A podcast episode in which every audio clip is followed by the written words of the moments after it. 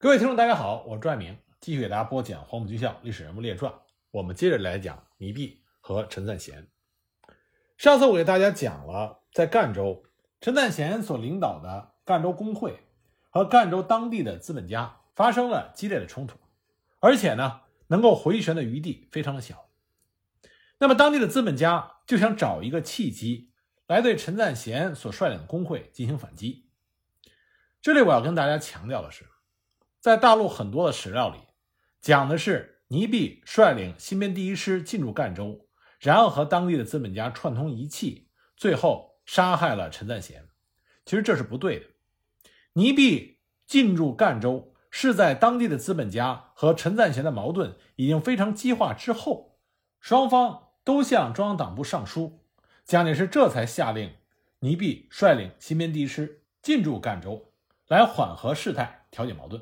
我们在后面呢会引用史料来证明这个时间顺序，这是非常重要的，因为只有这样，我们才能还原当时的历史真相。那么之前说到了赣州的资本家和资产阶级就想对陈赞贤所率领的工人运动进行反击。那么在一九二六年十二月三十日，这个机会来了。关于这一天发生的那个突发事件，国共双方都承认这个事件的发生。也对事件的责任人有所共识，但是区别是在于如何描述这个事件发生的经过，以及呢对这个事件的定性。那就让我们来看看，在一九二六年十二月三十这一天，到底在赣州发生了一件什么样的事情。那么赣南风气闭塞，原来只有县立女子小学一所。自1924年开办省立第二女子师范学校以后，女子教育逐渐的发达。我们都知道，自从新文化运动如火如荼之后，男女平等、女权解放已经成为当时中国全国上下的一股迅猛的潮流。如果你不赞成男女平等，如果你歧视女性，那么你就会被围攻，你就会被认为是封建的遗老遗少，你就会被认为不是一个革命者。是封建余毒，你就是在阻碍中国的民族发展、民族振兴，你就应该被打倒。那么，在这种风潮之下，赣州的女子教育逐渐的发达。当时第二女子师范有一百多学生。当北伐军到达赣州之后，在校内又组织了中国国民党赣县第一区第十九分部，并且创办了赣州妇女解放协会。那么，女子师范的学生和妇女解放协会的会员都非常的忙碌。每天出外宣传，唤起赣州的妇女界参与到革命事业。当时参与妇女解放运动的人就越来越多。很快呢，这个妇女解放协会就发展到了会员四百多人。会员多了，自然要搞活动来提高影响力。因此呢，这个妇女解放协会为了唤醒民众意识，决定在一九二七年一月二日表演话剧。那么十二月三十日这一天，参加表演的这些女生们。就在二女师的校内进行排练，排练的时候谢绝来宾参观，结果呢，洋货绸缎庄参加罢工的店员数人想要进入二女师看他们排练，但是就被当时二女师的校职员给劝阻了。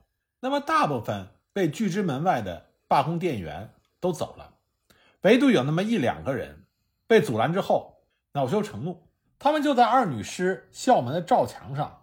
涂写了“打倒二女师，男女不平等”这样的话，更甚的是，他们写了极下流、极侮辱妇女的龌龊不堪的言语，还画了不堪入目的淫秽图案。结果呢，就被二女师的校职员一个姓李的人看见了。这个李职员对他们进行了责备，结果这两个带有流氓性质的罢工店员，并不认错。反而纠合了其他的罢工店员几十人，将这个姓李的校工拖出去进行暴打，并且声言要捆绑游街。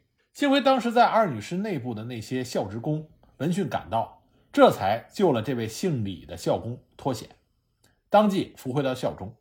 同时呢，把这个恶劣的事件报给了县属、县党部和总工会。注意，这里边总工会也得到了消息。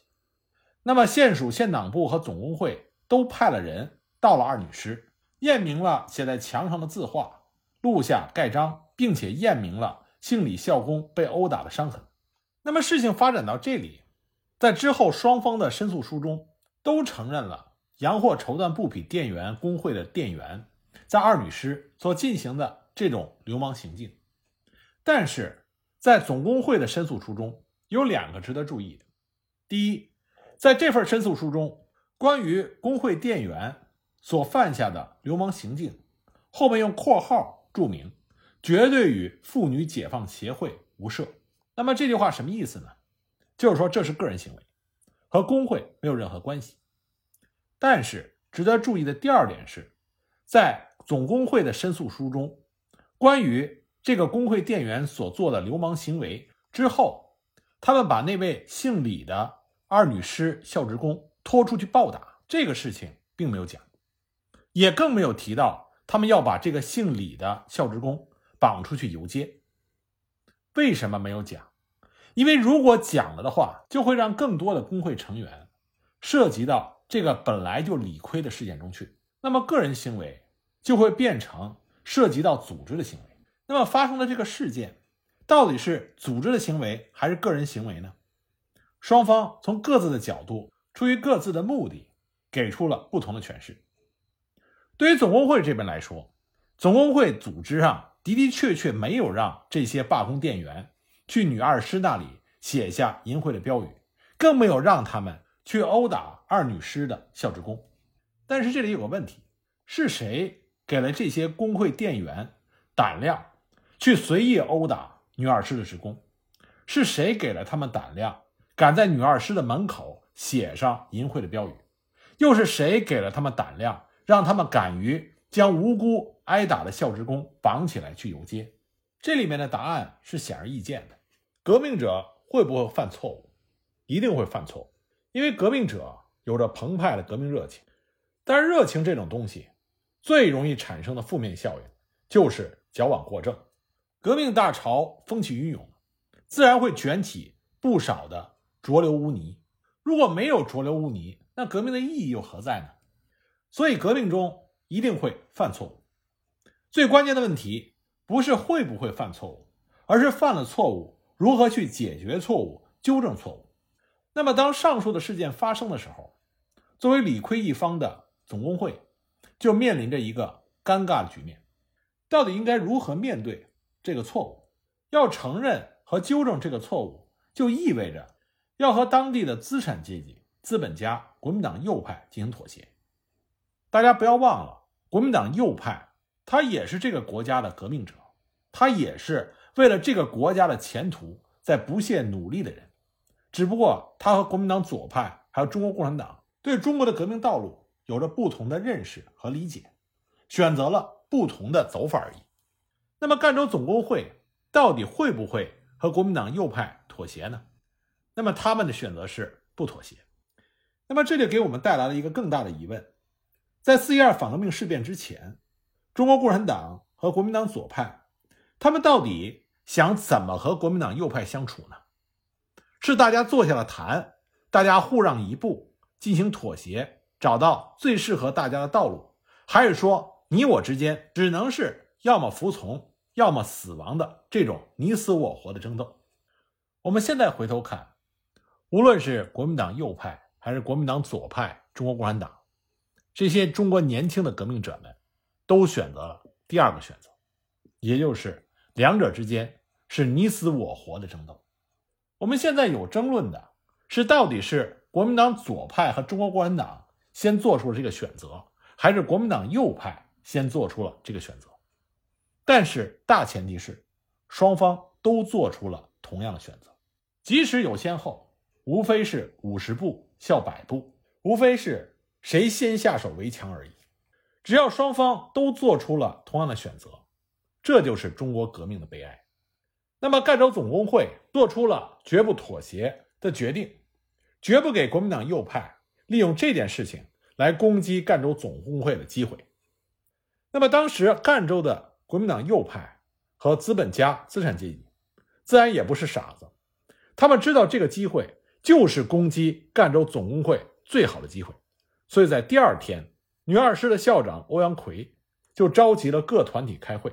就这个事情声讨洋货绸缎布匹店员工会。那么这个欧阳奎是什么人呢？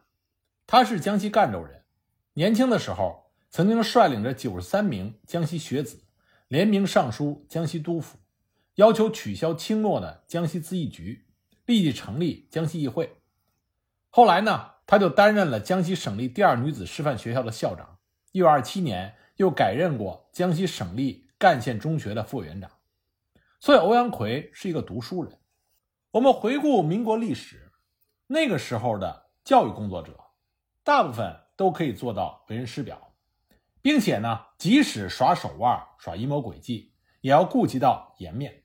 一般呢，不会赤裸裸的睁着眼睛说瞎话，尤其是在公众面前。因为民国时代的知识分子，大部分把脸皮看得很重要，他们最忌讳的事情就是当众被戳穿谎言、斯文扫地。因此呢，即使是说谎，民国的知识分子也会想尽一切办法。让这个谎言不至于轻易的就被广大人民群众所戳穿。那么在这里，双方的上诉信又出现了第二个明显不同。赣州妇女解放协会执行委员会在给中央党部的信函中，明确的指出，在事发当天的晚上，也就是十二月三十日，我们前面提到了县属、县党部和总工会的代表都到达了这个学校，也对发生的事情达成了共识。并且一致决议，让赣州总工会将肇事人查出严办。不过，赣州总工会的执行委员以夜已深，来不及查办为理由，签字担保说第二天的午后二时以前会把人交出来。可是呢，散会回去之后，赣州总工会召集大会协商如何应对。那么，广大的工会会员决定要反抗。为什么？就是我们之前提到的，双方在很多问题上都没有达成一致的意见。如果这个时候因为这件事情交人，就意味着赣州总工会在服软、在妥协、在让步。这种情况是当时赣州总工会广大工会群众所不能接受的。为什么？因为他们当时处于强势的一方。我们看待四一二前后国共冲突的时候，一定切记要跟着时间线走。谁是强者，谁是弱者，在不同的时间、不同的地点，有着不同的答案。二女士事件发生的时候，赣州总工会是强者，人多势众，还有工人纠察队。这个时候的国民革命军还并没有表明国民党右派的立场，还没有站在资产阶级和资本家的一边，是处于一种中立的地位，甚至可以说，国民革命军是站在左派这边。因为我们在评价四一二反革命事变的时候，经常有句话说蒋介石终于撕下了他国民党左派的伪装。这说明什么？说明在四一二之前，蒋介石是以国民党左派支持者的身份出现的。那么，尊奉蒋介石为总司令的国民革命军，自然也是支持国民党左派。因此，在一九二六年的年末，赣州这里，左派和中国共产党领导的赣州总工会，他们才是强势的群体。既然是强势群体，自然不会妥协，自然不会教人，自然不会承认和改正自己的错误。这也自然会是强势群体里广大革命群众他们共同的想法。那么，作为强势群体的领导者，你应该怎么想？你是不是真的想把对方斩草除根呢？如果你的目的真的是斩草除根、血流成河，那么不妥协、不认错。这自然是可以的，但怕就怕的是，你的目的并不是斩草除根，可是却没有担负好领导者的责任，屈服于占了上风的广大革命群众的热情，看上去服从了多数人的意见，但实际上却把矛盾冲突引向了不可逆转的激化。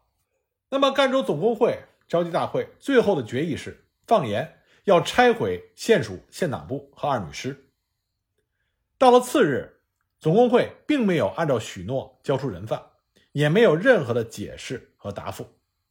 所以下午四时，县党部继续召集各级的党部各工团在县署开会。那么在赣州总工会的上诉书里，他们是直接从十二月三十日发生的事情，就跳到了欧阳奎在县署召集各团体开会的事情。他省略掉了在头天晚上各团体的代表齐集于女儿师来讨论十二月三十日发生的事件，他把这一段直接跳过，同时他也跳过了在十二月三十日的晚上，总工会曾经召集过大会讨论应对的方案，这两个关键点在总工会的上诉书里是略过的，直接就到了第二天，欧阳奎召集各团体开会。那么，在总工会的上诉书里是这么写的：次日，欧阳奎召集各团体开会，为店员侮辱妇女（括号指墙上的字而言）。在这会议上，议决解散洋货绸缎布匹店员工会（括号该会一千多的会员竟因此些小事受人欺压，以至于此，且不许店员入党，指国民党）。那么这里就有个疑问了。一个工会一千多的会员，因此小事受人欺压，谁敢欺压一千多会员的组织？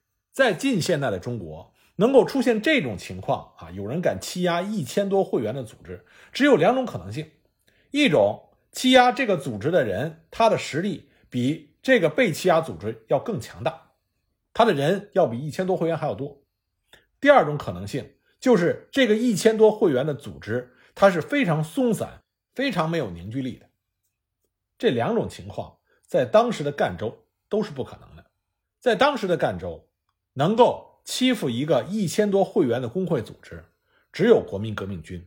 可是，在总工会的上诉书里，只字未提，说是国民革命军在欺压一千多人的电员工会。而且，在赣州城中，当时也没有任何一个社会团体可以和赣州总工会相匹敌。至于说赣州总工会是一个松散的组织，大家各自为政，没有凝聚力，这更不可能。中国共产党所发动的所有工会组织都有着强大的凝聚力，振臂一呼，应者云集。所以说，欧阳奎召集各团体开会来欺压一千多人的店员工会，这是不可思议的。他凭什么？他有多大的胆子，敢去和一千多人的充满着革命激情的店员工会去作对？就算他敢，他又能说动什么人跟他去一起欺压店员工会呢？那么就在欧阳奎召集各工团在县署开会的时候，激烈的冲突爆发了。两份上诉书，两个版本。赣州妇女解放协会的版本是说，该工会的委员长陈赞贤、钟有谦、肖韶生等人纠合了工人一千多人，包围县署，并且进入会场。内外开会未及讨论，就怂恿工人大声的喊打，会场的秩序大乱。这些工人们围打省党部主席兼筹备员兼赣县临时政务委员会主席陈铁、女二师校长欧阳奎及女生妇女各工团等人。县署护警出而拦阻，也被打伤。幸亏隔壁兵站派出所的陆所长文警出队弹压，这才陆续散去。那我们再看。赣州总工会的上诉书里是怎么说的？他们说，三十一日，欧阳奎等人复召集各团体在县署开会，讨论解散工会事宜。各界旁观者有千人之多，商人、工人、学界、妇女、小孩无所不有。主席只许妇女演说骂工人，禁止工人演说辩白，因此引起了工人责问，人声喧嚣，秩序大乱。欧阳奎等人无中生有。发电报给上峰，接到匪言不可胜数。比如说，总工会委员长陈赞贤、肖朝生、周永谦等人纠集工友千余人，包围会场，见人便打，捣毁器具，殴打党员，捣毁线索等等，只恐诬陷之不足，不按事实之真相，其目的不外是摧残工会而已。那么，到底谁说的是真相？谁是在避重就轻？我们来分析一下。首先，欧阳奎他们召集各团体开会，自然是要声讨前一天店员工会成员的恶行，这也是无可厚非的。那么，在两份上诉书中，都提到了工会成员是去参加了这次会议。那么，总工会的上诉书中也提到了工人提出了责问，造成了秩序大乱。那么，这个秩序大乱到底应该是谁引起的呢？是台上演讲的那些妇女，是欧阳奎这些顾及自己颜面和斯文的民国的知识分子和士绅们？而且以当时赣州总工会的强势，工人们出现在会场，那么还有哪一方的团体敢于在赣州总工会的太岁头上动土？一九二七年一月二十七日，在国民革命新编第一师政治部和赣县党部致中央党部国民政府的信中，就已经提到了赣中总工会在和资方谈条件的时候，曾经下令工人。捕捉店主不下数十次，而且呢，这种霸道的行为不仅是对资方，对他内部也是如此。那么，在这封揭发材料中也提到了，有一名工人不肯拥护陈赞贤，结果呢被剥去衣服，插标游行，并且被驱逐出境。那么有人就会说，这是国民革命新编第一师政治部和赣县党部诬陷总工会。但首先是。这封信的日期是一九二七年一月二十七日，这个时候国共合作还没有破裂。国民革命军新编第一师政治部和赣县党部敢白纸黑字的制造谎言，那么他们为的是什么呢？他们写的是发生的事实，这种谎言是很容易被揭穿的。只要找人到当地的群众中调查，就可以知道他们所说这个事情的真假。如果发现是谎言，那么就相当于国民革命军新编第一师政治部和赣县党部这些军官和官员们的仕途尽毁。我们要清楚的知道，一九二七年一月二十七日，国民党的内部，哪怕是国民党的右派，也没有召开过任何的会议，密谋要清除国民党左派和共产党。即使当时国民党的高层右派有了这种想法，但是。以国民革命军新编第一师政治部和赣县党部这个级别来说，他们完全接触不到这种秘密。如果连国民党这种基层党部都能领会到国民党上层想要反共的这种意图，那我们所说的中国共产党和国民党左派对蒋介石为首的国民党右派举起屠刀，猝不及防，又从何谈起呢？那不就等于说，国民党左派和中国共产党连一个？国民党基层党部的政治嗅觉都不如吗？所以，我们反正回去，那么在国民革命军新编第一师政治部和赣县党部致中央党部国民政府的那封信中所提到的赣州总工会的那种强势行为，应该是事实，而且呢，这也符合在第一次国共合作大革命时期工农运动的明显特征。那么，既然我们可以确定了，在国民革命军还没有介入的时候，赣州地面上最强势的团体是赣州总工会。那么，在县署召开大会的时候，秩序大乱，谁负有主要的责任？一定是在场最强势的那个团体。即使他们没有挑起骚乱的责任，他们也有没有维持好秩序的责任。另外，还有关键的一点：欧阳奎等人召集各团体在县署开会，真正的焦点是前一天在女儿师发生的。恶劣事件。那么，对于赣州总工会来说，对欧阳奎等人最好的反击是什么呢？就是把前一天所谓是个人行为的那些个店员工会的成员交出来。那么，就是对欧阳奎等人最好的反击，也会使得赣州总工会处于一个非常有利的位置。可是，在赣州总工会的上诉信中，只字未提前一天侮辱女性。殴打校工的那些当事人的情况，也就是说，赣州总工会并没有把这几个人交出去，甚至都没有提他们不把人交出去的原因何在。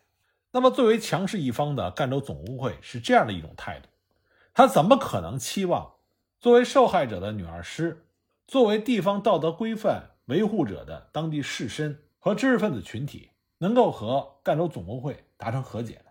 在赣州总工会的上诉书中。他一味地强调，资方利用这个事情煽动民意，肆意的攻击赣州总工会。